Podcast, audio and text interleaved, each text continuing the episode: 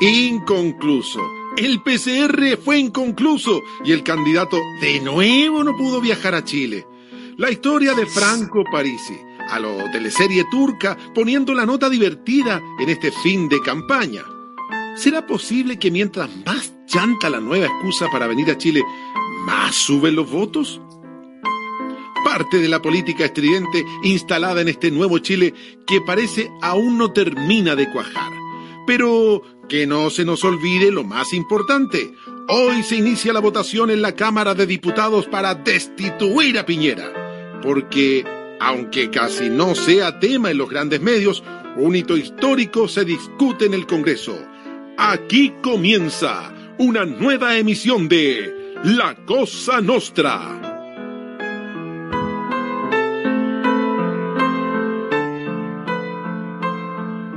Sí, aunque, qué, lindo es todo con Dabañino.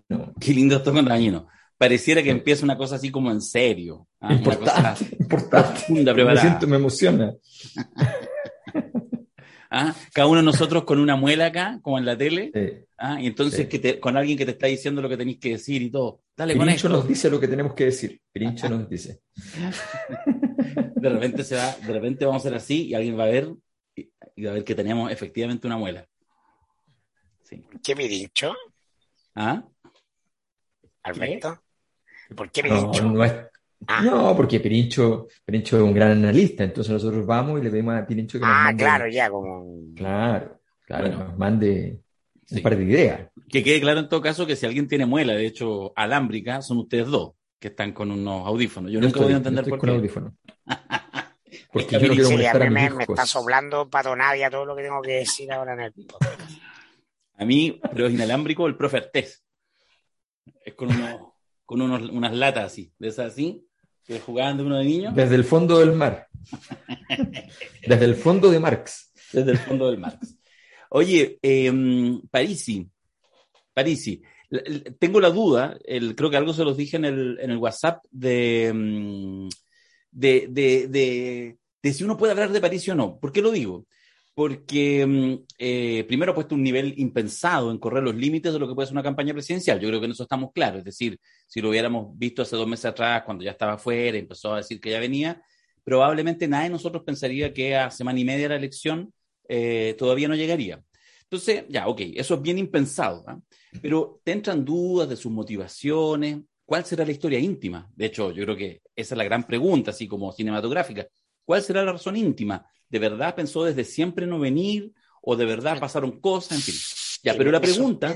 me sorprende un poco tanta interrogante o tanta duda cuando es bastante evidente. El... Yo me acuerdo desde que Julito César me invitaba a la radio Bio Bio a año por ahí 2008, partí haciendo, tuve varios años con él haciendo una columna todos los días miércoles en la tarde entonces, como que eh, evidentemente el país hablaba de otras cosas, el país creía en el presidente, en el Congreso, aunque habían algunos síntomas de, de, queja y todo, era un país muy ordenado.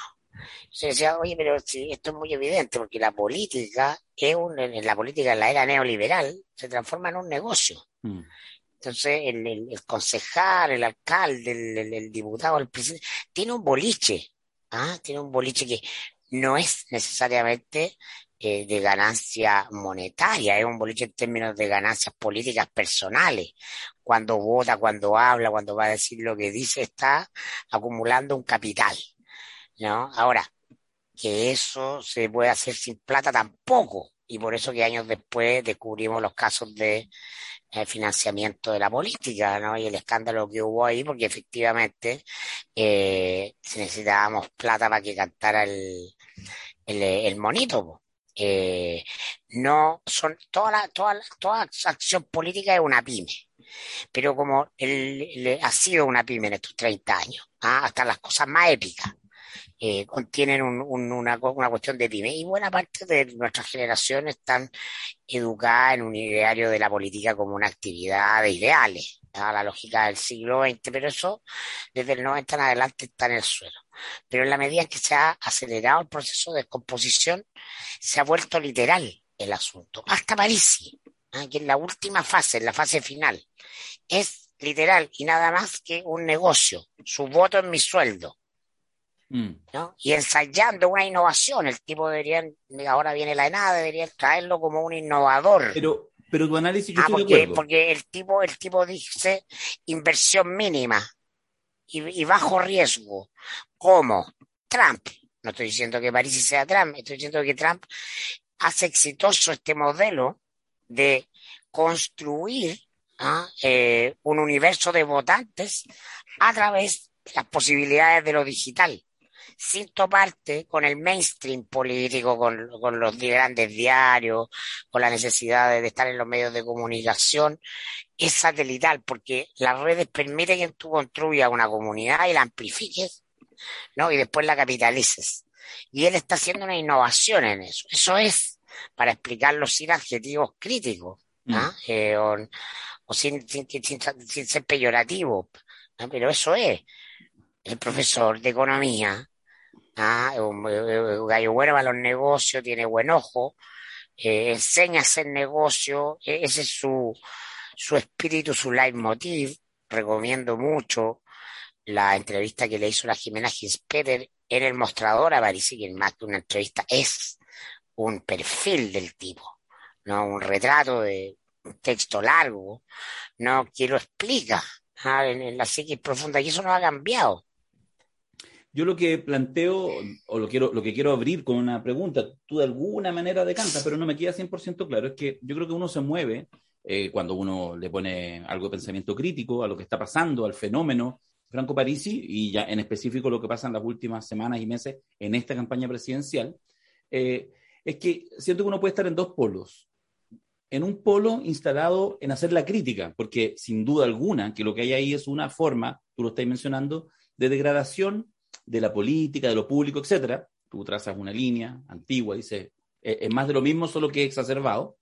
O, o lo otro es que sencillamente uno, tratando de hacer una neutralidad valorativa total, solo intenta explicárselo, porque lo interesante es que le resulta. Es decir, podría haber un candidato que hiciera las mismas acciones y que por lo tanto estuviera, nos riéramos, estuviera en el 0,5 puntos de intención de voto. Lo interesante es la mezcla de estas acciones, este proceso de degradación y lo veremos una semana y media más, pero en cualquier horizonte, hasta con la más modesta encuesta, Parisi tiene un piso de un 5%. Por lo tanto, estamos hablando de una acción política muy exitosa para ese justamente nivel de inversión. Entonces, ¿dónde te queda? ¿Te queda más bien en el foco de analizar la degradación de la política o te queda más bien en el foco de solamente explicar para tratar en algún minuto de entender cómo esto puede ser popular? Eso es lo que dejo instalado como una pregunta que, me, que, me, que yo creo que es cabrona, que, que está ahí encima de la mesa. Bueno, a ver, eh, quiero hacer una, una confesión eh, en el caso de Otoño. Eh, Voy a viajar a Madrid para votar. Yo mismo, yo mismo consideré que era pertinente que dijéramos algo de París, y no mucho. Dije máximo cinco minutos. Ya llevamos más de cinco minutos. pero explícitamente dije que no fuera lo primero. Así que manifiesto mi dolor ante el hecho de que partamos con esto. Entendimos. No, o sea, fui clarísimo con lo que consideraba que teníamos que partir. Pero, mm, pero da lo mismo. Lo que quiero decir simplemente es que yo considero que, eh, independiente que yo naturalmente respeto a la gente de familia siciliana, eh, nunca, nunca un acto en el límite de la ley siciliano, aprovechando los recovecos de los abogados, nunca, nunca es pornográfico. Y esto es pornográfico. O sea, esto es completamente... Eh, es increíble, es surrealista, es una cosa que no, tú no puedes decir, no puedes entender cómo es posible, porque claro, nadie puede ponerle a la ley una cosa tan obvia como que alguien esté presente. Eh, y, y, bueno, ahora, el gran tema no es que exista París y que haga estas cosas. El gran tema es si efectivamente, y, me disculparán, pero, pero yo hemos hecho la encuesta, nos aparecen los datos de él y qué sé yo, y de verdad no puedo creer, no puedo creer que a medida que se acerca el tiempo, eh, él vaya sumando un porcentaje importante, o sea, relevante, más de 5 puntos, 6 puntos, 7 puntos, dependiendo del, del, momento de la medición. No lo puedo creer, no puedo creer que haya un 7% de la población, y me perdonarán, y yo trato de evitar este juicio, estos juicios de valor, pero es obvio, es obvio, con todos los antecedentes que hay, era obvio que era muy probable que no viniera, y se está dando, que, que no ha llegado. Eh, era obvio que, que, su interés es llegar a la elección en una condición tal en la que él pueda decir que está siendo poco menos que perseguido políticamente. Un, un, viejo negocio eh, que cuando no es cierto es, es, la, de la mayor bajeza.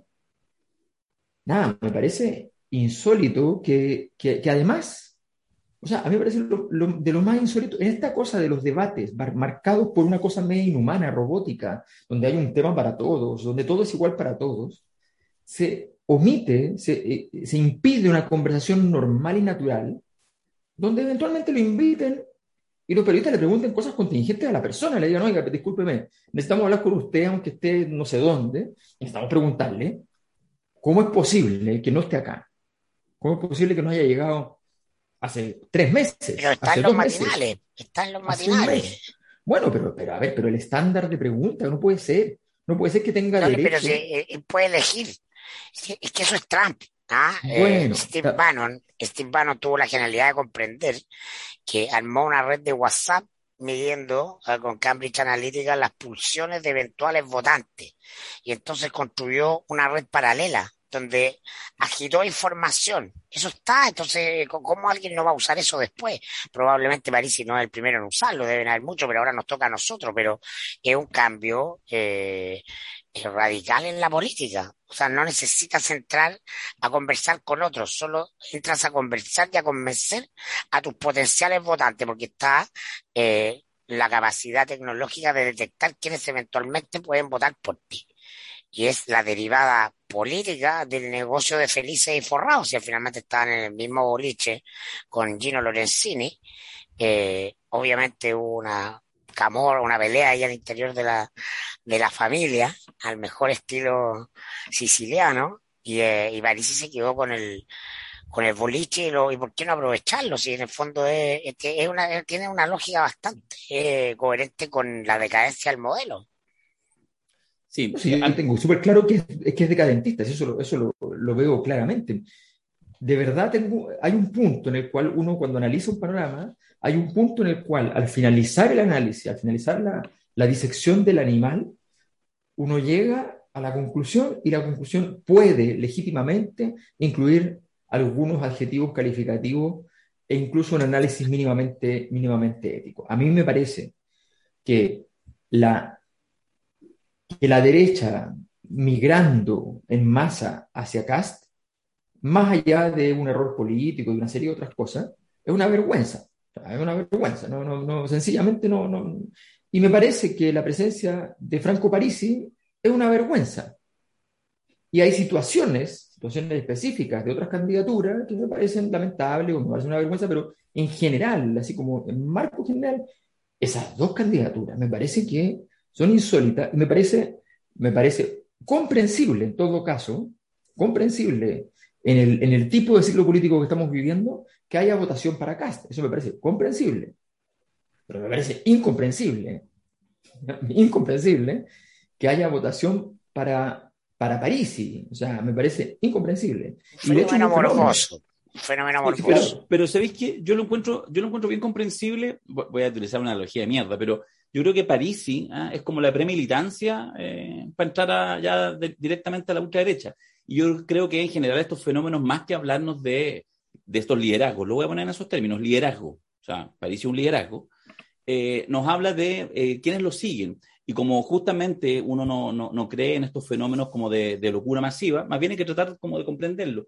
Y yo creo que lo que se cuela ahí, de manera un poco grosera, un poco ramplona y todo, es la eh, increíble necesidad permanente en esta sociedad incluso más avanzada, más compleja, con todo lo que implica, en la necesidad de un líder, de un líder, ¿ah? del que te resuelve, el que tiene, porque de alguna manera lo que sí está instalado y no lo ha cambiado el estallido social, es que gran parte de la ciudadanía, de las personas, no les interesa pensar en política, no les interesa, porque es un ejercicio cansador, porque está de alguna manera hay una demostración de que no sirve. ¿ah? Es como piensa en política y no sirve. Te sumas a algo, votas por algo y tampoco sirve. Entonces en eso está tan instalado, yo creo, en esta, en paulatinamente en las generaciones, incluso con crisis, con ciclo, que finalmente lo que tú buscas es un líder. Entonces yo creo que Parisi, lo interesante, el fenómeno, es que es muy burdo, pero ahí está, una respuesta simple, súper super clara, súper naif, pero instalada respecto a el antipoliticismo y de alguna manera, o sea, yo creo que no, no, lo sabemos, no hay grupo control, pero a mí me parece que la demora de París en llegar, no sé si hasta final, creo que aquí quizás se pasó un poco, cada vez como que fue aumentando. Entonces, de alguna manera, el discurso tonto, es decir, justamente más matacan, por algo será. Entonces necesito, porque los otros no confío. Y ese fenómeno yo creo que es heavy, porque llega para instalarse, y porque, insisto, es a veces la puerta de entrada ya para eh, prácticas de ese tipo, tipo CAST, pero más estructurada y con más elementos ideológicos detrás. Pero yo creo que lo que está, el ánimo de época, el espíritu de época, la parte degradada de la época, creo que está súper instalada en estas candidaturas. En fin. Sí, yo, yo puedo entender cuando se trata, o sea, de verdad entiendo el fenómeno, no sé, de Javier Milei, lo entiendo. Hay generaciones que, que, que, que conocieron el libre mercado y que de alguna manera les interesa. Y, bueno, y una versión política de esa, un poco juguetona, medio eh, bien argentina, la entiendo, la entiendo. Pero insisto, esto, porque además yo no puedo decir que París ha tenido un discurso eh, muy particular en términos de, eh, claramente está mucho más a la derecha que antes, ¿no?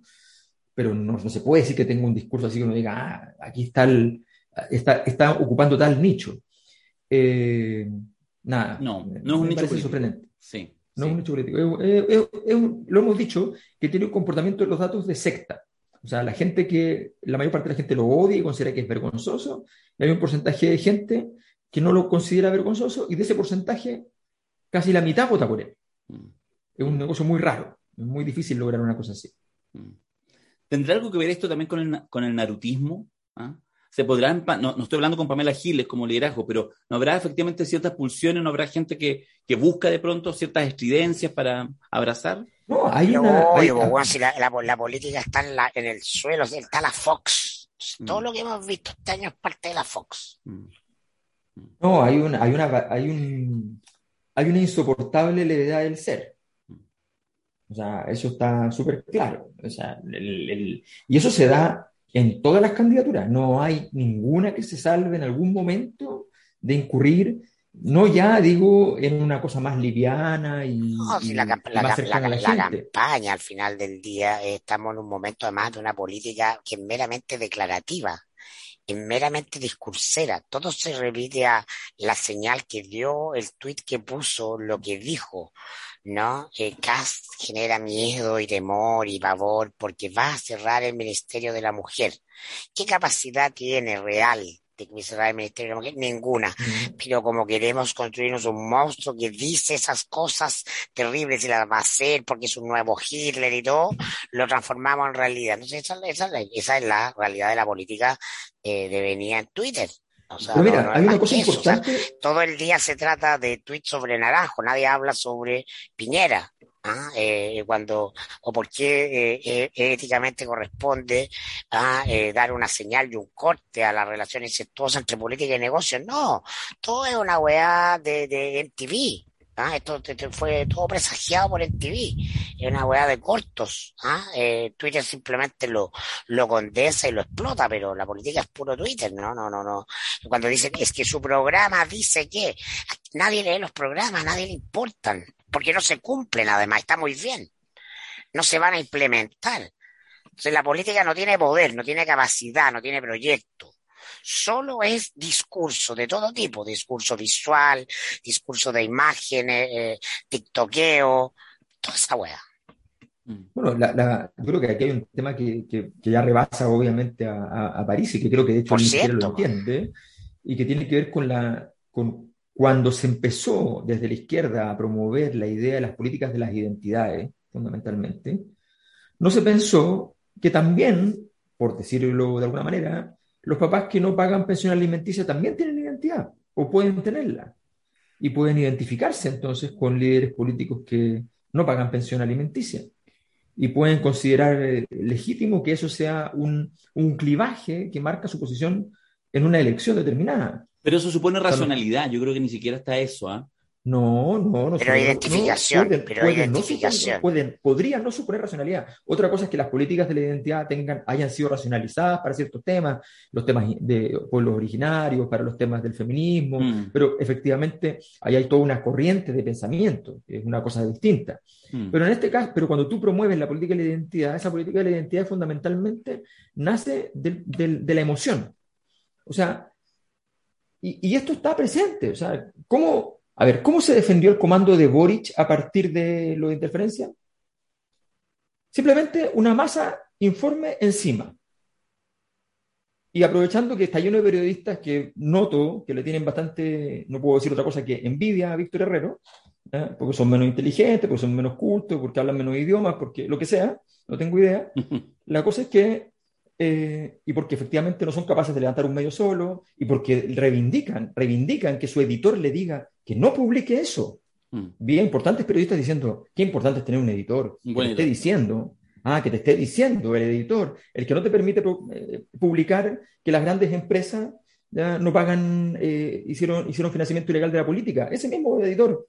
Ese mismo editor. Entonces, que no, que no puedes publicar cosas contra un auspiciador. Ese mismo editor ese mismo editor que se reúne en la moneda, que acepta una reunión en la moneda con un presidente de la República después de un estallido social para ver cómo va a ser la cobertura de la prensa. Ese mismo editor. Bueno, esos mismos son los que salen a criticar eh, eh, sus, súbditos, que deberían estar indignados con su editor y viendo todos los días cómo, cómo le pasan por el costado a hacer periodismo, ¿no? Es que la izquierda no es distinta a la derecha en esa reacción atávica. Me parece patético. Pero no, pero, no, no, no, nunca ha sido distinta, no, no hay diferencia. Esa, esa mentalidad de, de, nicho de, a ver, esto se resume así porque es interesante lo que dice Alberto en el sentido de, yo lo, lo, lo, lo he analizado por años. No, cualquier crítica es un ataque esa es la premisa esencial. Vale en el 95% de los casos. ¿ah? Hay excepciones pero eh, esa es la premisa. Y cuando se trata de grupos de votantes en estado de máxima alerta ¿ah? en la proximidad de las elecciones, todo en el cerebro opera en la lógica de si tú dices algo que es crítico de mi candidato, es un ataque operado por él. Y por lo tanto voy a usar todos los recursos, desde los, los más naifos, soft, para decir, oye, este, qué malo este medio, hasta esto fue planificado por, y la gran operación detrás, todo tipo de recursos. ¿No? Es la incapacidad, eh, que es parte de también la consecuencia de, la política sometida al neoliberalismo de la reflexión crítica, ¿no? Es decir, todo tiene que estar sometido y hemos tenido un gran déficit de periodismo porque la sociedad neoliberal no necesita periodismo, ¿ah? necesita escándalo. Son cosas distintas. Entonces, eh, voy a aclarar que voy a votar por Gabriel Boric en la elección y lo voy a hacer por una razón política. Por la razón política es básicamente la que enuncia eh, el diputado Pepe Out. Ah, se lo dice Pepe Out, viste Macari que es vendido Tiene razón Pepe Out en una cosa, independiente que uno pueda hacer un juicio crítico de, otro comportamiento. La convención es el eh, elemento de poder que hay que cuidar. Y efectivamente, si gana Kass, ¿no? Va a estar permanentemente hostigada la convención. Eso, y eso justifica, a mi modo de ver, de manera suficientemente política, eh, mi voto por Boric, porque creo que lo importante, lo único importante que va a pasar el próximo año o el próximo periodo es la convención. Y entonces no voy a cambiar mi voto porque Boric sabía que tenía, se había eh, contagiado ese día y no tuvo la misión. No está sometido a ese tipo de consideraciones, pero como la política está, está tan en el suelo, está tan degradada y todo se reduce a imágenes, a comportamientos morales, a hizo, no hizo, si es mechero, si el... Eh, de verdad eh, lo entiendo porque funciona así pero eh, eso tiene que ver con la falta de formación de ciudadanos. Al final esto es consecuencia de la educación de mala calidad a todo nivel de Chile. Al final del día, no los ciudadanos que definen elecciones son ciudadanos con muy mala educación cívica y política, independiente que como personas tengan otros atributos. El, yo creo que el, tema que abre Alberto, que me parece súper importante eh, conversar, lo que tiene que ver con lo que... El tema, a ver, el tema puede ser relativamente menor, de hecho ya pasó. ¿ah? Tuvo dos días incendiado la pradera con el, lo interferencia y el, el, artículo que escribe en la nota, después la segunda nota, con el tema de cuándo están los síntomas del COVID de Gabriel. Pero eh, creo que a los tres lo estamos conversando, nos parece, a mí me parece súper relevante más allá de entenderlo como lo entiende Macari, porque yo reconozco, pongo el tiro mi, mi posición encima de la mesa, a mí parto diciendo lo siguiente, la nota de interferencia me pareció mala, de hecho lo comentamos eh, internamente, me pareció mala porque creo que cometió un error. Eh, que es en el fondo agarrar esta ficha, como le quieran llamar, y donde está el registro del médico, que es real, donde dice, claro, habla conmigo el día martes, pero hay síntomas del día domingo. Lo que a mí me parece que hace el medio, un medio investigativo, filoso como interferencia, que lo hace siempre con todas sus notas, infiere algo. Y esa inferencia yo no estoy tan de acuerdo, que es que porque el hecho que el médico haya, vea que Gabriel dice, mira, tengo ciertos síntomas, y por lo tanto esos síntomas ya están presentes dos días antes, el domingo, uno puede inferir, pero eso queda abierto. Uno puede decir, bueno, fue desprolijo el candidato, porque ya con esos síntomas, si estaba con dolor de cabeza el domingo, tendría que haber pensado que podría haber sido COVID. Tenía actividades bien relevantes al día siguiente, el lanzamiento del programa, un, debate, etcétera. Por lo tanto, fue desprolijo. O alguien como yo que diría, bueno, uno en general le pasa eso. Te veré la cabeza, no lo ligáis con nada. De repente, tres días después, el médico te dice, mira, ahí ya estaba empezando la gripe o lo que sea, o el COVID en este caso. Creo que en ese sentido la nota es como pobre. Y no quita nada.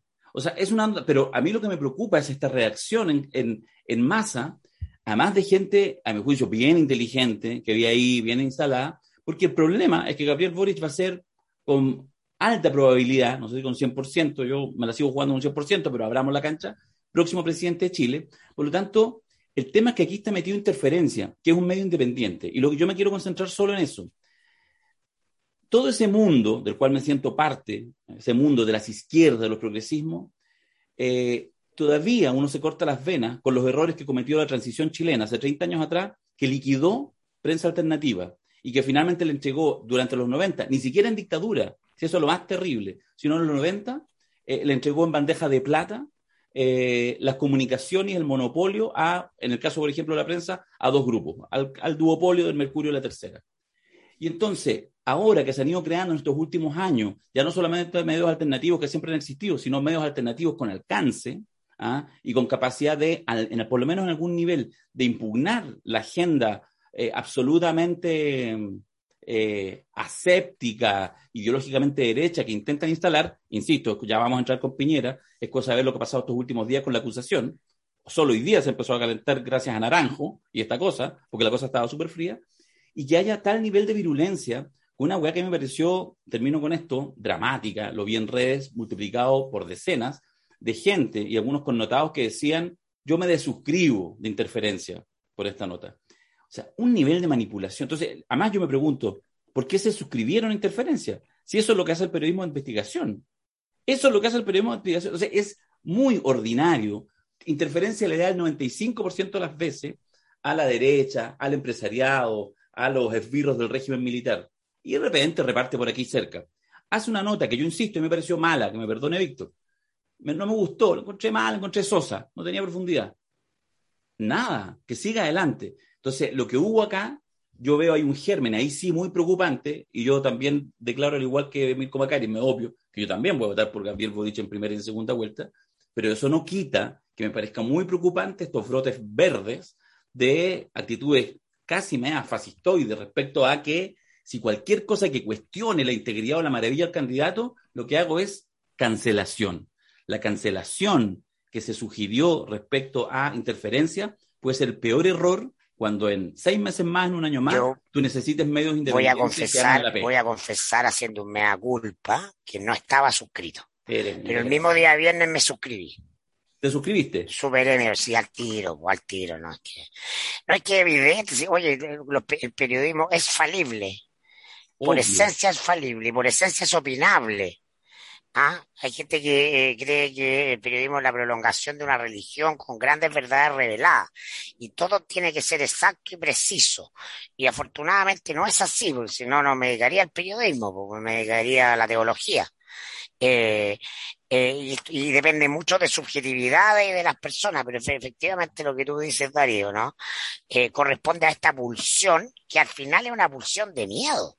Es un mundo que tiene miedo, ah, y por lo tanto, no quiero que cualquier crítica, cualquier postura disidente en algo va a ser entendida como un ataque y eso puede afectarlo. Incluso puede perder mi candidato. No se trata de la persona de Gabriel Boric, se trata de Boric el candidato. Mm. Ah, y entonces sale a defenderlo, no, estuviste muy bien. Todo en el ámbito de lo personal, no entendiendo de qué se trata la política, justamente la buena política es una política despersonalizada. Entonces, eh, eso es lo sintomático. Ahora, no se va a terminar porque lo critiquemos en la cosa nuestra. ¿ah? Muy por el contrario, un fenómeno que se viene profundizando. Ahora, si eh, Boric iba a ganar y pierde por la nota de interferencia, bueno, era un muy mal candidato, o estaba muy mal planteada la, la, la, la estrategia o, o, el discurso, ¿no? Porque las, las campañas son un campo minado, tenemos una convención que las campañas deben ser un campo minado y los periodistas están para hacer detonar minas en ese campo minado porque son pruebas para los candidatos, andamos este, fiscalizando, etcétera. No sé si eso está bien o está mal. ¿ah? Eh, no, no quiero ser un defensor de toda la prensa independiente. Es una manera de enfrentar el fenómeno de la elección que para mí, por lo menos personal, ya también me cansa un rato. Ah, me da lo mismo si contestó bien o mal una pregunta, si fue feo o no fue. Hablemos de, de cuestiones políticas sustantivas y eso no está. Y por eso que sincero que mi voto en función de un razonamiento que creo que tiene que ver con cuestiones políticas sustantivas, no con me cae bien o me cae mal. ¿ah? no con que era mi héroe y cometió un error y entonces ahora es un villano. Solo una, cosa, Alberto, muy cortita. Mm. Solo para reforzar el punto de Macari, el miedo. Lo que pasa es que yo creo que lo he conversado con alguna gente, amigos, hemos conversado del tema en, en las redes familiares de uno. El tema interferencia por ahí salió fuerte. Y yo creo que la, la reflexión que ahí sale puede ser bien interesante. Prefiero verlo como oportunidad es que varios reconocían después que yo creo que está muy exacerbado, yo no lo tenía tan, tan medido, en sectores del mundo de la izquierda, que es donde yo me muevo, eh, el miedo que se instaló en las últimas semanas con el ascenso vertiginoso de, la candidatura de Castro. Y yo creo que eso ha hecho perder. Si uno empieza a ver, insisto, esto no tiene que ver con que decir aplaudir, quizás, no, no tiene que ver con aplaudir a interferencia o quien sea, tiene que ver con que la reacción no puede ser la cancelación de quienes hacen, tienen una trayectoria y han mostrado que justamente lo que les interesa es punzar, molestar, porque a la primera cancelación llegamos a lo que tú partías diciendo, Alberto, es decir, a aplaudir a editores que son capaces de equilibrar, bajar notas por siempre intereses superiores. Yo le pregunto a la gente que nos ve, o que nos ha dejado de ver, si le manden la pregunta a la gente que nos ha dejado de ver, ¿por qué, por ejemplo, el medio de Cristian Bofil no quiso hacer agenda con el tema? Ex ante. Ninguna no, no, lo, no hizo el tema. Habló al, alrededor, del tema del COVID, pero del tema de interferencia, nada. ¿Por qué EMOL, la tercera, no se subieron? Si era una agenda tan fantástica, tan formidable. Yo no tengo la respuesta, solo les digo, les, pregunto, les digo, ah, esta, o sea, es evidente que era una herramienta muy útil para, para ciertos sectores de la derecha. ¿Es, evidente? Bueno, no es evidente porque no, no lo saben, ¿no? Ahora voy más lejos. Yo discrepo contigo, Darío, respecto a la nota. Las notas pueden ser livianas. Aquí lo único que dice es que hay una ficha que establece que un médico atendió eh, a Gabriel Boric, no se sabe cómo, de acuerdo a, esa, ese reporte, eh, interferencia no tiene cómo saber si fue o no fue al hospital, porque lo que dice, el médico reporta que es del Hospital Clínico de la Universidad de Chile comete un error porque en realidad lo atendió personalmente, ¿me entiendes? Comete un error y pone su afiliación y, no la atención a través del hospital. Entonces, plantea el tema. ¿Qué quiere decir Gabriel Boric o su comando cuando pretende decir que no hay ficha médica? ¿Qué quiere decir? ¿Quiere negar la existencia de la consulta? ¿Por qué habría de hacer eso?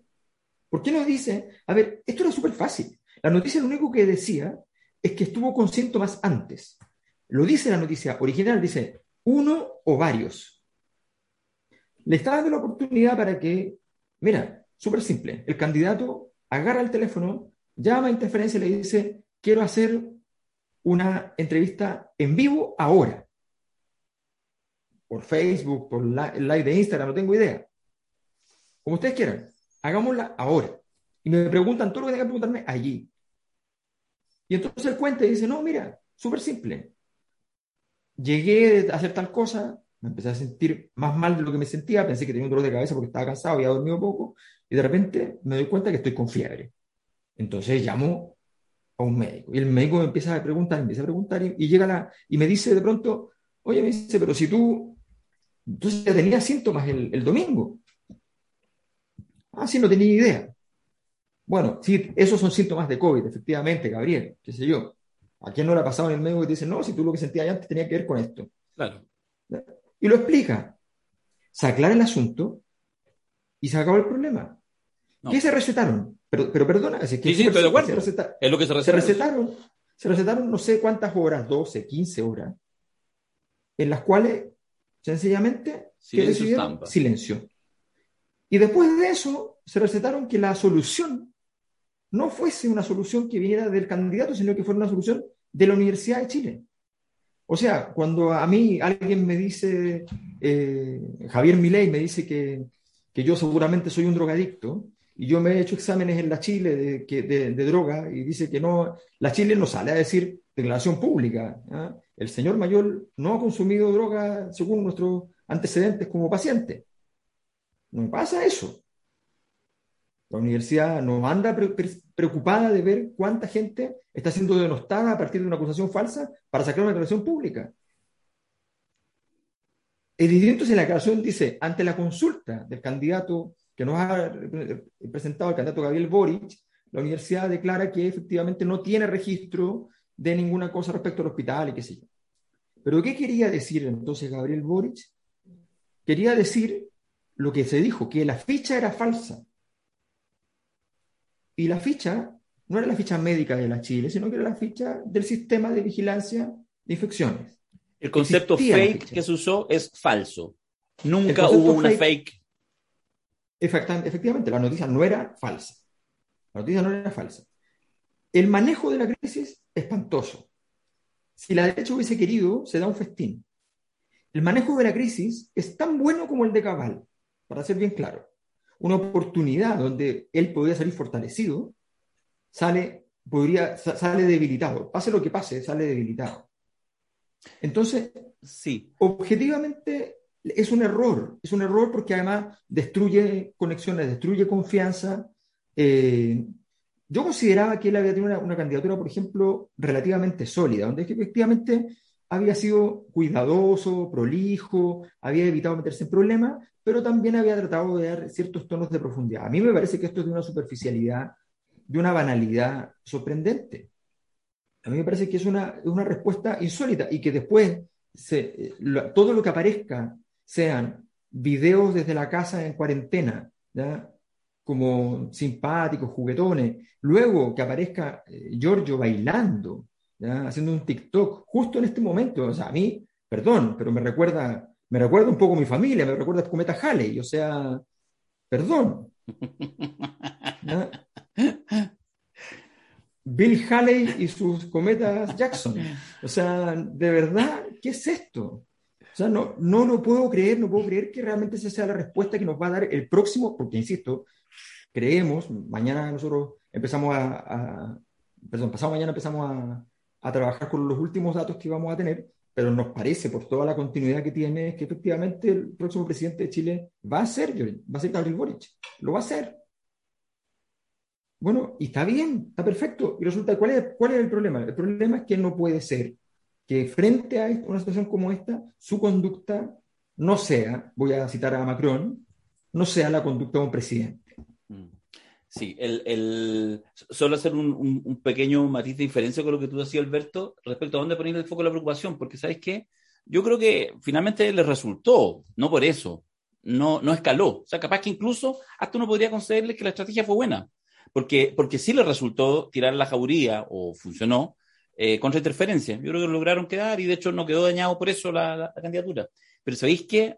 A mí lo que me preocupa que, que, que, voy a votar por ese candidato, que, estoy en ese, me muevo en ese universo. ¿ah? A mí más bien me preocupa qué es lo que nos queda para el futuro. O sea, yo insisto en que eh, hay una liviandad, hay una levedad de ciertos entornos de en esta desesperación por la candidatura, porque es el mismo germen, uno que ya tiene unos ciertos años, era chico, pero me acuerdo, de, el, de los inicios de la transición. O sea, si vamos a entrar de esa manera a eh, golpear a cualquiera que haga algún matiz crítico, o sea, estamos en la B nomás. Bueno, tan chico no era ahí.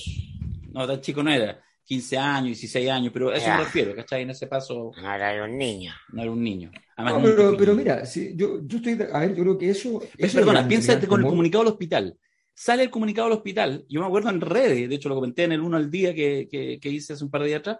Eh, sale el comunicado del hospital y mucha gente diciendo, ¿vieron? ¿Vieron? Ahí está claro, está claro. Yo decía, ¿y desde cuándo los mundos más críticos de la izquierda un comunicado institucional de la institución que sea le creemos? Chucha, si es por eso, pues no voy a tener desaparición en este país. Pues, comunicado. no, es diciendo que la publicación es ilegal. Bueno, es ilegal quemar supermercados, entonces también presos los que están, presos, por haber quemado supermercados. el periodismo de investigación hace. Ah, el mismo argumento de Cast, el, argumento de la, el argumento de la ley, ah, el argumento de Cast, ahí no le van a ganar.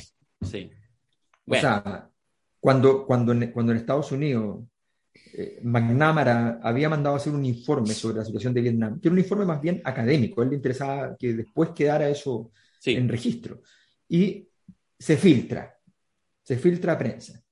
Y la primera, la, primera reacción naturalmente de los tipos fue decir, eso es completamente ilegal, que era evidentemente y completamente ilegal porque además ponía en riesgo la seguridad del país de manera objetiva. Y eso finalmente termina eh, con lo mismo que pasa hace poco. De todo esto, para la gente que no le interesa leerlo, además hay películas. O sea, uno puede va y ve películas. No, pero a la gente no le interesa nada más que, encontrar un argumento para encontrar seguridad emocional en el momento.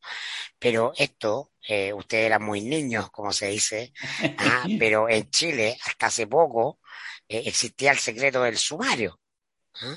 Y pues. entonces la prensa no podía publicar nada de una causa que estuviera bajo secreto de sumario y buena parte de los procesos por violaciones a los derechos humanos estaban bajo secreto de sumario. Y cuando los medios y los periodistas, que en su minuto de manera heroica, ¿no? Eh, se atrevieron a cortar la barrera que tenía la dictadura, ¿no? Y después los primeros años de democracia, el sistema, para que se supieran detalles de la... estaban violando la ley.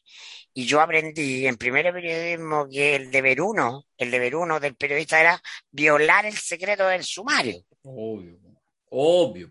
es que no es obvio, porque no, pero es que la, eh, no, por eso. Pero, sostengámoslo, sostengámoslo. La, la privacidad de la intimidad de la ficha médica es absoluta. Yo entiendo que a no todos les dio para estar en clase con Carlos Peña, pero tuve la suerte, el privilegio de estar en clase con Carlos Peña, ¿no? Y él hacía una distinción muy notable eh, y académicamente muy rigurosa y yo creo muy pertinente respecto de que efectivamente la privacidad ¿ah? en ciertos asuntos, en el tipo de sociedad en que vivimos, es muy relevante y muy importante. Y esa es la regla para todos los ciudadanos. En la medida en que tú autónomamente decides ser sujeto público, pedir la confianza de los ciudadanos a través del voto, tu, tu nivel de privacidad disminuye. No es la misma privacidad la de Darío Quiroga que la de Gabriel Boric. Los umbrales y los estándares son diferentes para efectos legales también. Y por eso que la discusión, una discusión no zanjada, pero a mi juicio demasiado pertinente cada vez más, sobre la necesidad de transparentar los, las fichas médicas de quienes ejercen por sobre todas las cosas el primer cargo de la nación. Es obvio. ¿ah? Oye, más allá de tu, de tu ciútico comentario como exalumno Carlos Peña, eso más te quiero decir, que independiente que hayan tenido... Es un privilegio tener clase con Carlos eres, Peña. Eres un igual, no está bien. Pero más allá de esos privilegios, todos los que están, todos y todas que escuchan, que nos ven en este podcast, también tienen los elementos con juicio académico o no, a entender la importancia del rol del periodismo de investigación. Es bueno, es bueno dar casos, por ejemplo, a, a lo que una autoridad, independiente cual sea su cargo y el nivel de exposición que tiene por voluntariamente exponerse para pedir la confianza de los ciudadanos, también tiene derecho a la intimidad. Entonces, lo que hay diferencia es entre lo íntimo y lo privado. Todos, sin distinción, tenemos una esfera de intimidad. ¿no? Y por eso eh, los alemanes estaban indignados cuando la prensa eh, inglesa publica la foto de Angela Merkel en traje de baño. ¿Qué importancia pública puede tener ¿ah? eh, la señora Merkel ¿ah? en, en, traje de baño? Ninguna. Y la prensa alemana no lo publica. Porque ella, eso tiene que ver con el derecho a la intimidad, no es relevante. Las fichas médicas están en el ámbito de la privacidad que es distinto a la intimidad. Y entonces ahí sí es discutible que lo que por regla general es privadísimo para la mayoría de los ciudadanos, también lo sea para aquellos que piden la confianza pública a través del voto. Porque esa confianza se da a partir de la percepción de atributos y de venta de capacidad. Es decir, si yo vendo mi enorme capacidad de gestión, ¿ah? Soy como un presidente que conocemos, que gestiona 24-7. Pero si para estar 24-7 tengo que estar empastillado entero, ¿ah? porque tengo males que la sociedad desconoce, mm. y de esos males se derivan peligros a mi salud, y por lo tanto alguien mañana puede hacerme creer que fulanito está gobernando, pero en realidad está gobernando otro, ¿ah? por el uso de medicamentos, sí estoy engañando la fe pública porque es un atributo distinto si yo me presento, como lo ha hecho Gabriel Boric, como una persona que transparenta que tiene una enfermedad mental. Él ya lo ha transparentado. No tenemos la ficha médica. Bueno, pero estamos, estamos caminando hacia allá, hacia el final. Bueno, eh, estas tensiones se vienen produciendo de manera sistemática y el, y el, derrotero es uno solo.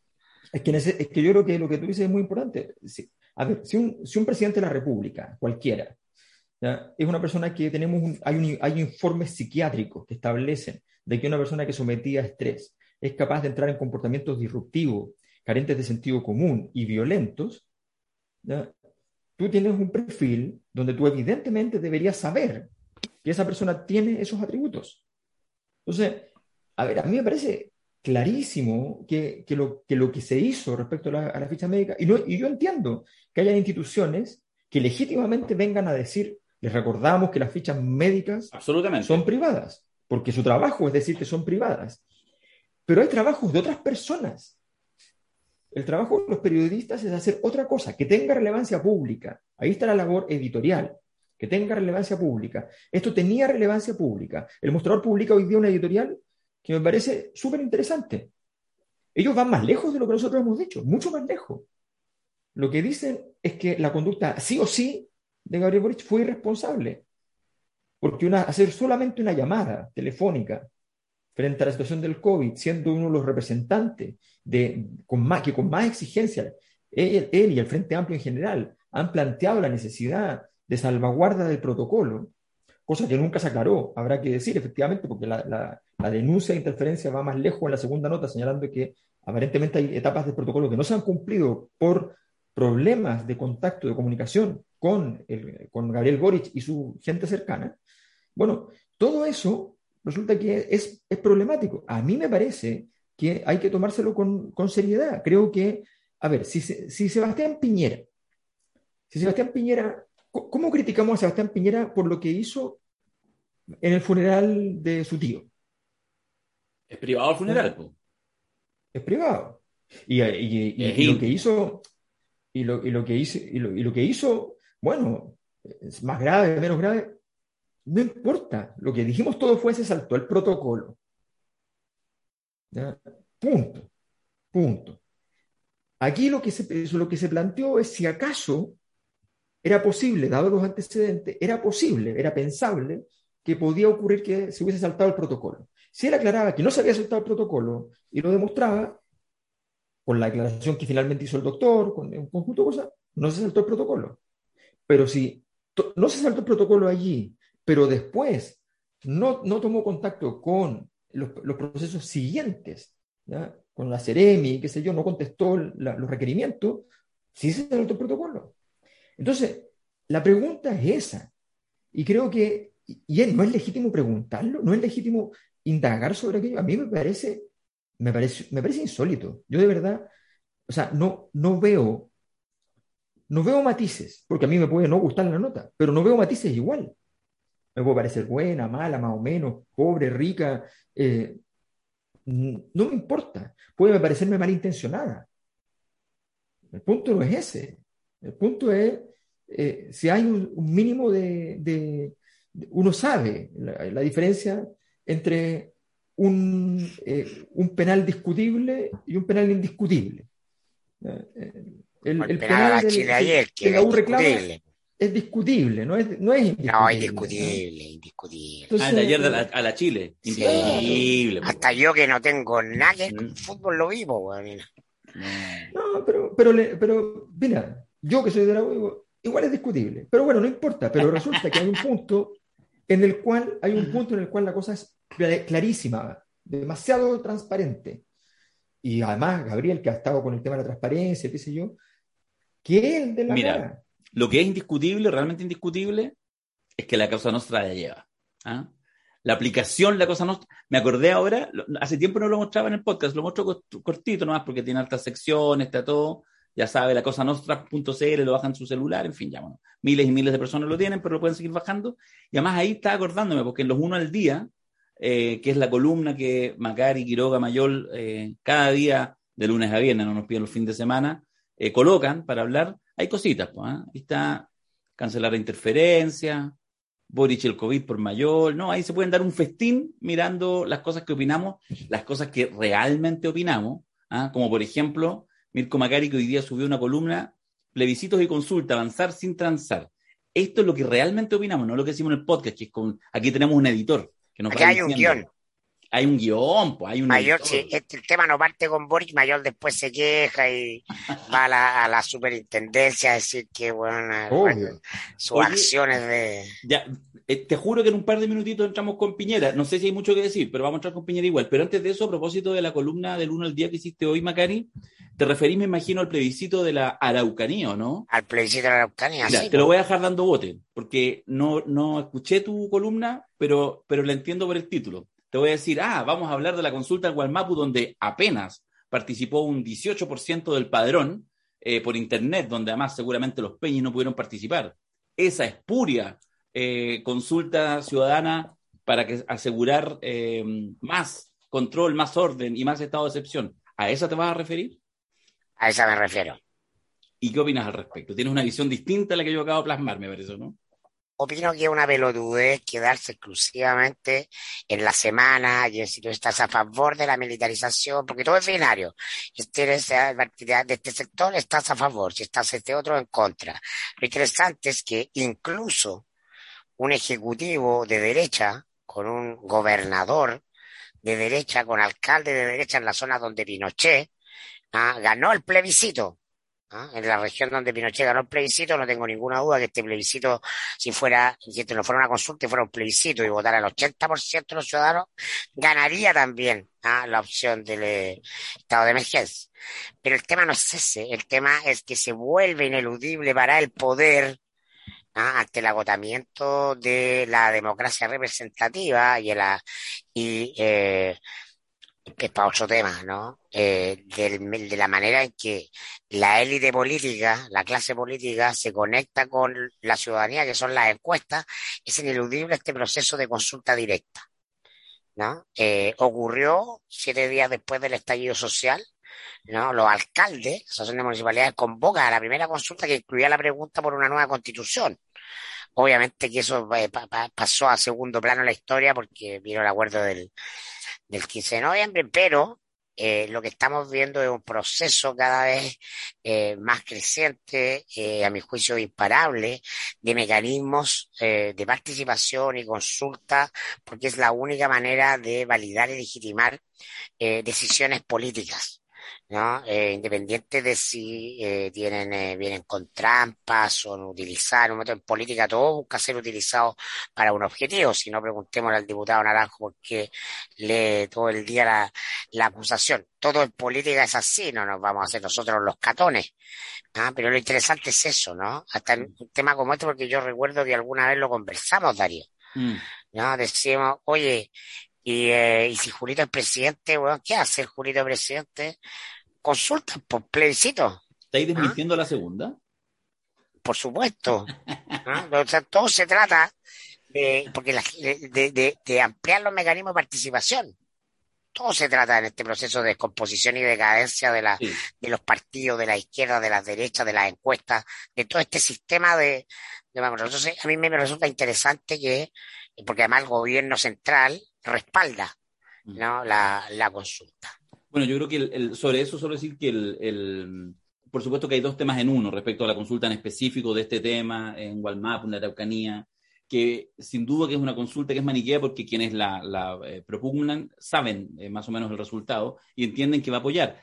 No hay que perder de vista que es una de las estrategias, probablemente el último tiro que está pegando el gobierno de Piñera, eh, que, que, fue una apuesta, algunos dicen tardía, incluso de la misma derecha, pero apuesta al fin de poner, de girar la atención. Igual el crecimiento de CAS demostraría que eh, puede que tenga efectivamente brillo más allá de la Araucanía a nivel país, es decir, poner el tema de la excepción y el orden y de las balas y los milicos, que en el fondo a la gente se le forma una ensalada, los mapuches terroristas, los de la calle terroristas, los de ah, los narcos, todo junto, todo el desorden junto, puesto en, este, en esta consulta.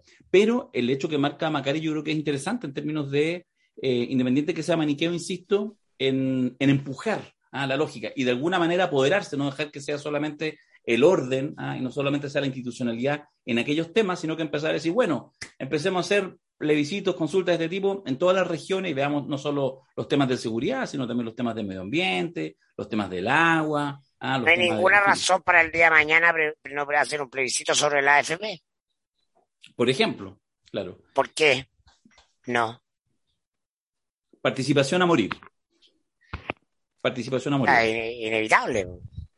Ahora, bueno, yo no, yo la verdad es que a mí no, me gustan nada las democracias plebiscitarias, así que, pero entiendo el rol del plebiscito como herramienta, por supuesto, en muchos momentos es una buena herramienta. Por de pronto hay, hay distinciones que me parecen complejas. ¿Por qué militarizar o no militarizar la Araucanía es un tema solo de la Araucanía? Bueno, claro. Es ahí lo maniqueo. Es una, pregunta, es una pregunta legítima. O sea, ¿por qué Ah, porque le concierne a esa gente. No, el país no concierne a todos. Es como pensar que entonces puede ocurrir que en un solo lugar una, se produce un conjunto de normas que se producen solo en ese lugar, pero que la dinámica social que redunda de ello, entonces se, queda restringido ahí. No, no queda restringido ahí. Produce efecto. ¿Por qué puede haber una consulta? ¿Puede haber un plebiscito? ¿Podemos hacer un plebiscito? O sea, lo digo súper simple. Supongamos que hubiese estado gobernando Bachelet y Bachelet, dos semanas antes, va y lanza el plebiscito, dice, vamos a hacer un plebiscito este fin de semana, urgente, porque esta discusión de la FP ya realmente atravesó todo el sistema. Sí o no sistema de capitalización individual. Ese es el plebiscito. No más FP o más AFP y gana no más AFP. 70%. Consecuencia obvia que habría dicho la derecha. Está alimentando con votos a los candidatos que vayan a decir ese mensaje durante la siguiente campaña. Obvio. Está construyendo un clima. Obvio. O sea, son herramientas, son herramientas que son fundamentales. Son, son muy útiles para ese tipo de manipulación. Por tanto, efectivamente, hay que tener toda herramienta. Así que eso, la política la, gente que cree que a través de las leyes va a poder regularlo todo, la gente que cree que la corrupción se soluciona con leyes más duras y que los delitos se solucionan con leyes más duras. O sea, sí, lo que, lo que pasa es que yo estoy, yo estoy de acuerdo cuando tú lo planteas como, como la democracia plebiscitaria, como ese modelo, que es un paradigma absolutamente liberal, eh, pero me parece que sí hay un, un, efecto de demostración, en este caso doloroso porque la manipulación es media obvia, pero hay un efecto de demostración y hay un efecto como de activación del músculo de participación que sí es interesante. Y en ese sentido yo más bien suscribo, si, si pudiéramos hablar con algo así como el paradigma de democracia abierta, es decir, no solo que a través del voto permanente, plebiscitario, tú vas resolviendo temas, sino que la lógica de participación, la lógica de que tú, eh, de la delegación del poder, en cosas como que, por ejemplo, no sé, cargos de tipo que no tienen posibilidad de reelección, ni después ni nunca. solo una vez, o lo que hemos hablado varias veces, esta lógica de parlamentos temáticos sorteables, etcétera, u otras formas de construir democracias participativas, me parece que son importantes. Entonces, esto, con todo el maniqueo que es, porque a mí no me cabe ninguna duda, tengo súper claro cuál es la estrategia de eso, pero por eso lo quiero rescatar, porque en el fondo que nadie diga después de uno, ah, que cuando les gusta, no, no, vamos a todas. Vamos a todas, conchetumare, vamos a todas. Ya, ¿queréis preguntar por la militarización en la locanía a esa gente con todos los matices de sí? Yo prefiero avanzar en esa dirección en la medida que haya, por supuesto, un horizonte de fuerzas transformadoras, progresistas, de ir avanzando radicalmente en... Además los plebiscitos, los plebiscitos sirven para decir, para saber en qué hay agua en la piscina y que no, porque no todos los cambios se pueden hacer de un día para otro. Eso es la tensión que está viviendo la política chilena hoy día. Y Gabriel Boric hizo un muy buen video en, estos días de, cuarentena eh, tratando de dilucidar ¿no? o planteando la pregunta que es cómo conciliamos cambios con orden. ¿Ah? Y entonces eh, un sector tiene la posición del cambio, y si dijimos a Boric el puro cambio. Y siento que si Boric compra eso, va a acabar su fosa en el cementerio. ¿ah? Y se va a ir por el barranco, porque eh, el momento de cambio expansivo ¿ah? eh, pasó. Entonces está la pulsión de cambios, pero a la vez tienen que ser con orden. Es cambios y orden, no cambios u orden. Las dos la gente está demandando las dos. ¿ah? Porque efectivamente han habido muchos movimientos. ¿no? Eh, y entonces, eh, este es el arte de la política. Entonces, eh, de repente hay que estar dispuesto efectivamente que en una consulta te salga para atrás el resultado en función de mm. tu mirada, porque, porque no.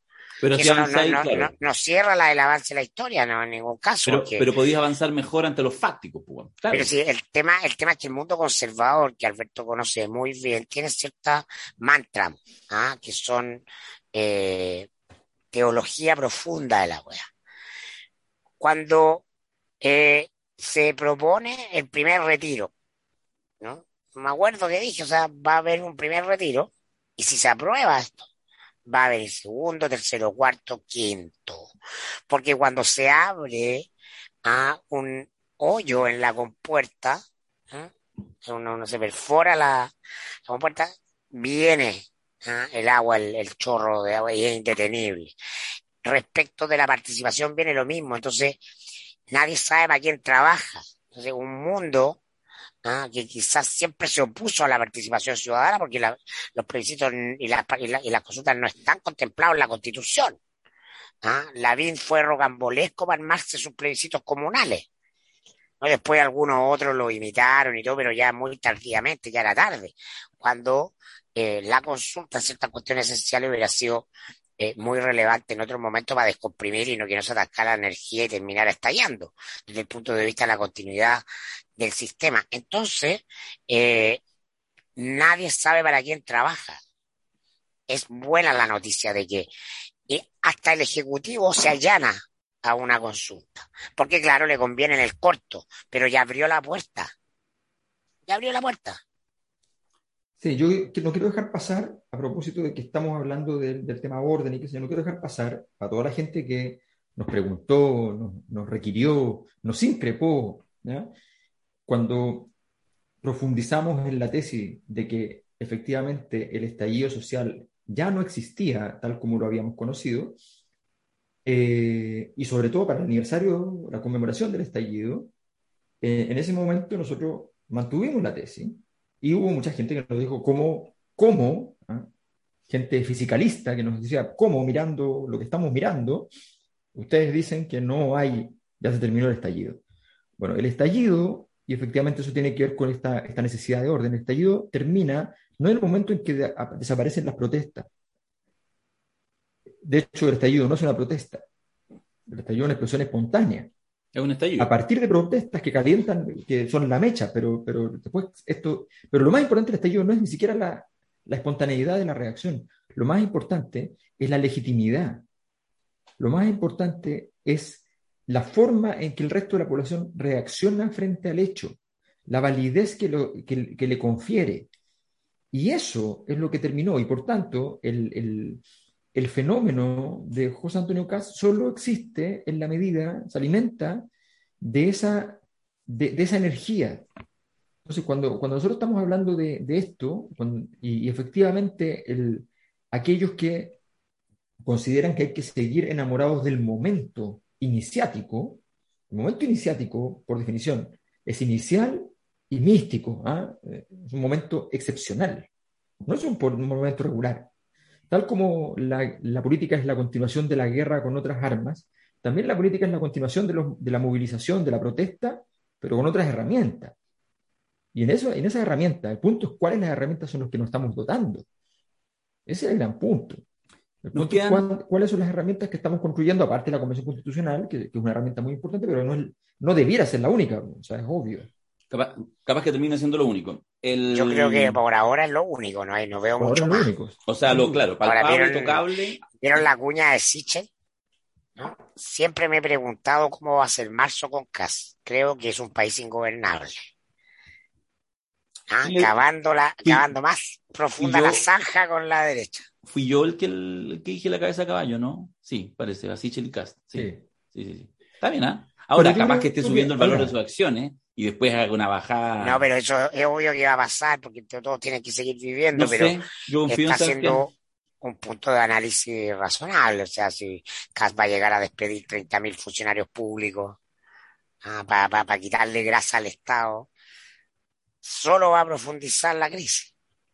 No, yo creo que, a ver, yo creo que hay una cosa que, es clarísima. Eh, Sichel tiene un dilema importantísimo para segunda vuelta, porque, porque él tiene una trayectoria, se le puede decir todo lo que uno quiera, y ahora estuvo asociado a quien uno quiera, pero estuvo asociado, que es distinto a ser. Mm. Él tiene una trayectoria de centro, digamos de centro derecha, digamos centro derecha, no hay problema. En muchos países de Europa, la centro derecha se negó terminantemente, con toda la lógica, a suscribir votaciones por la ultraderecha. Cuando nace Evópoli, de cast a cast, nace justamente para alejarse, no digo de José Antonio, digo de la UDI. a estas alturas ya son, son unas ovejitas al lado de, José Antonio. Bueno, nace para eso. Y resulta que de pronto vemos a Evópoli diciendo, obviamente tenemos que apoyar a Cast, o sea, así como entregado. Esos son los, los, liberales, igualitaristas, esos son los que, los que están en la convención diciendo, no, hagamos, que lo están haciendo, y es verdad que lo están haciendo, hagamos una, una conducta completamente no, eh, no, impidamos las formas de boicot que está haciendo la ultraderecha en la convención. Todo eso es cierto. Pero ¿cómo vas a apoyar entonces a José Antonio Cast? Y si Sichel llega que es muy improbable, lo, lo, lo, asumo. Pero si llegase y dijera, bueno, pero yo, la verdad es que yo no voy a sacrificar mi posición de centro, porque también el centro está mostrando un vacío. Y si Sichel dice y demuestra que tiene los cojones para afrontar ese desafío, podría ir y decir, oye, yo no estoy dispuesto a apoyar a Cast. Sería notable.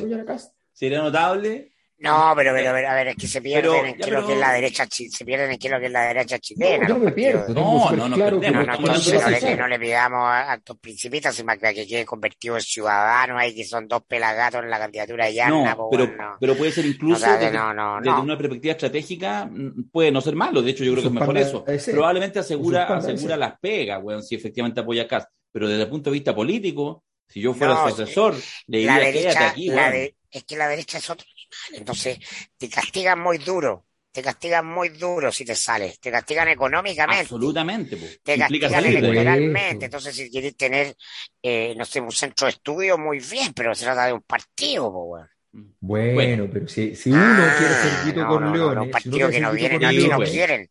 Es que no quieren ser Vito con Leones. No están, están diciendo que en 30 años más no hay nadie con visión. Sichel está a nivel de freo, por lo tanto, cualquier cosa arriba de eso, incluso una muerte a los Sony, es mejor, weón. si quieres ser, si quiere ser un empleado, está bien, no tengo ningún problema. Hasta el momento ha, sido, ha estado siendo un empleado. Sí, pero yo creo que no lo va a hacer, fíjate. Le tengo el, horizonte, el, horizonte, el horizonte de mucho en Chile es ser un empleado bien pagado, entonces no ninguneemos el... No, para nada. No, pero Hay muchas opciones. nos quedan cinco minutos. Oye, bueno, nos quedan cinco minutos. Estamos, hoy día se está... E, esto es lo que pasa cuando ponen a alguien a leer 1300 páginas. Mira, el, tiene varias entradas, es la acusación de Piñera. No sabemos qué pasa en este rato, obviamente ustedes saben. De hecho, a la hora que, se esté en el podcast tampoco, porque va a estar todavía en la página. Eh, me dice que va en la voy a mandarle, voy a, voy a, mandarle un, una, un saludo a mi amigo Cristian Valenzuela que me manda acá eh, oh. una información que dice diputado Sabac se encuentra en Chillán y bancada de C no tiene los votos. La acusación no avanzaría. Sí, eso te iba a decir. Que, que bueno, o sea, de la EC, ¿de quién más se puede esperar que no sea de Sabac? De hecho, a mí me llamó la atención cuando... cuando Emol, Emol, Ya, pero, okay. Bueno, pero esperemos, puede pasar cualquier cosa. Esperemos. ¿no? vamos a hablar de, de nada, no nos vamos a adelantar al futuro, porque el futuro es el futuro, y si es necesario, nos juntaremos los podcasts. No, si se aprueba la acusación, hacemos un podcast en el J. Depende de lo que implique la, y, con mayor le ponemos un, celular así, un Zoom celular ahí navegando en las aguas del, del J. Ya, pero, pero. Podemos tener una cuota de género para reemplazar a Mayol y después le ponemos su puña. ¿no? Pero si a ti te gusta la cuota de género y la, equidad y todo eso, ¿no? Esto es lo que pasa. Eres como el Parisi de este tipo de temas. Oye, eh, Oye, acá siento un helicóptero. Está pasando un helicóptero por acá. Puede ser una señal premonitoria, de verdad. Puede ser una señal premonitoria. Quizás van a buscar a Zabal. ¡Acá!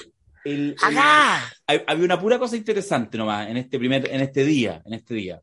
Que, que, tiene, por supuesto, es una moneda con dos caras, como uno la quiera mirar. La única alternativa de, de darle viabilidad, al menos, independiente de lo que pueda pasar con Sabah, que no nos extrañaría, era que llegara Giorgio. Yo apuesto que vota. Yo puesto que va a votar. Ya, yo también. Bueno, entonces. Y por lo tanto, para eso. Después había, que Giorgio. Había que utilizar un tecnicismo, ¿ya? Que es el tecnicismo de que tienen que esperar que se termine la cuarentena Giorgio Jackson a las 12 de la noche y por lo tanto tenían que leer. Entonces uno dice, ah, esto es como un show, ¿ya?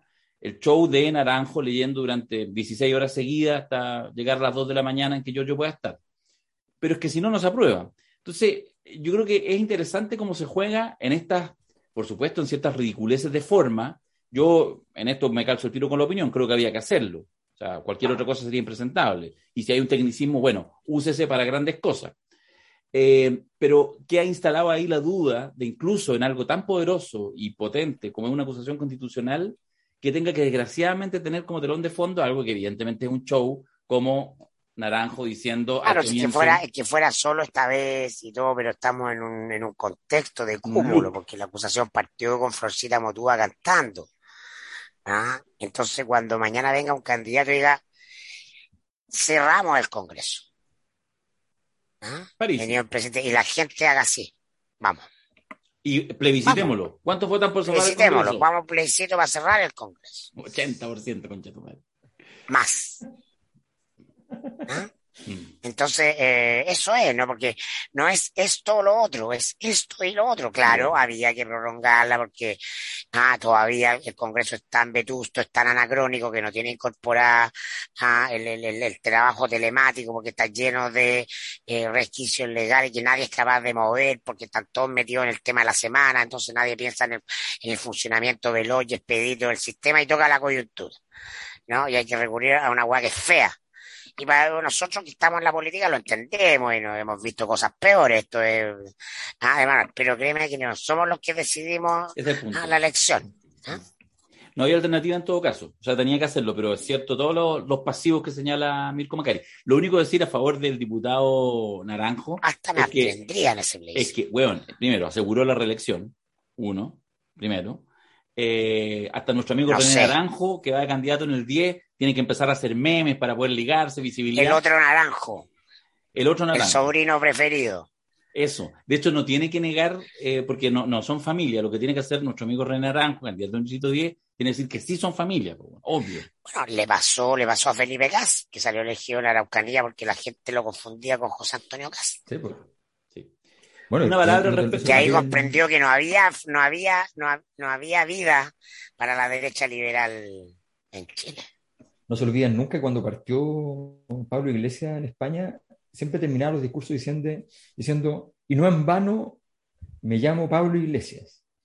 Pablo Iglesias era el fundador del PSOE. Sí, y, y, era en vano porque no, se, no tenía nada que ver, o sea, Mucha gente pensaba que eran parientes, que era sobrino, o sea, nieto, sobrino nieto o alguna cosa por el estilo. No tenía nada que ver, pero efectivamente esa, esas sonoridades... Es familiar del padrastro de Sebastián Sichel, entiendo. Ah, fake. bueno, pero, pero sí, efectivamente yo creo que a mí lo, que pasa con Naranjo me parece de, lo más lógico. O sea, si, si, hay un problema de quórum, o sea, ¿por qué habría de ser problemático esperar a que se cumpla el quórum si eso es posible? A que se cumpla un quórum más alto. ¿Por qué habría de ser un problema? hay muchos que han usado el concepto de filibustero, que son aquellos que retrasan un proceso justamente para hacerlo fracasar para hacer fracasar el proceso que se está tratando de llevar a cabo, para hacer fracasar un proyecto de ley, porque el retrasarlo podría volverlo inútil, por ejemplo, eh, porque no podría entrar en vigencia cuando se necesita que entre en vigencia. En fin, eh, eso, o sea, para decirlo en simple, lo que hizo eh, Jimena Rincón con el cuarto retiro, eso fue filibustero. Claro, sí. Lo que se está haciendo no es un acto filibustero. Lo que está haciendo es tratando de garantizar que hay una presencia total de todas las personas que pueden votar efectivamente en, ciertas, en, las condiciones en el momento adecuado. Eh, legal. Un resquicio, un resquicio legal. Administrativo más que legal. Administrativo y que efectivamente, y además se podría hacer más rápido porque eventualmente, no sé, porque capaz que Giorgio en realidad tome la decisión, que me parece lo más razonable, de eh, irse a un, a, un, helicóptero, un helipuerto, tomar un, un helicóptero y llegar a votar al Congreso en helicóptero en 25 minutos y grabarse llegando. Ahora, y entonces y dejamos el helicóptero ahí listo. Pero sí, claro, claro. Un, helicóptero arrendado para que pueda tener varios servicios. Oye, pero no deja de ser, digamos, las weas como son.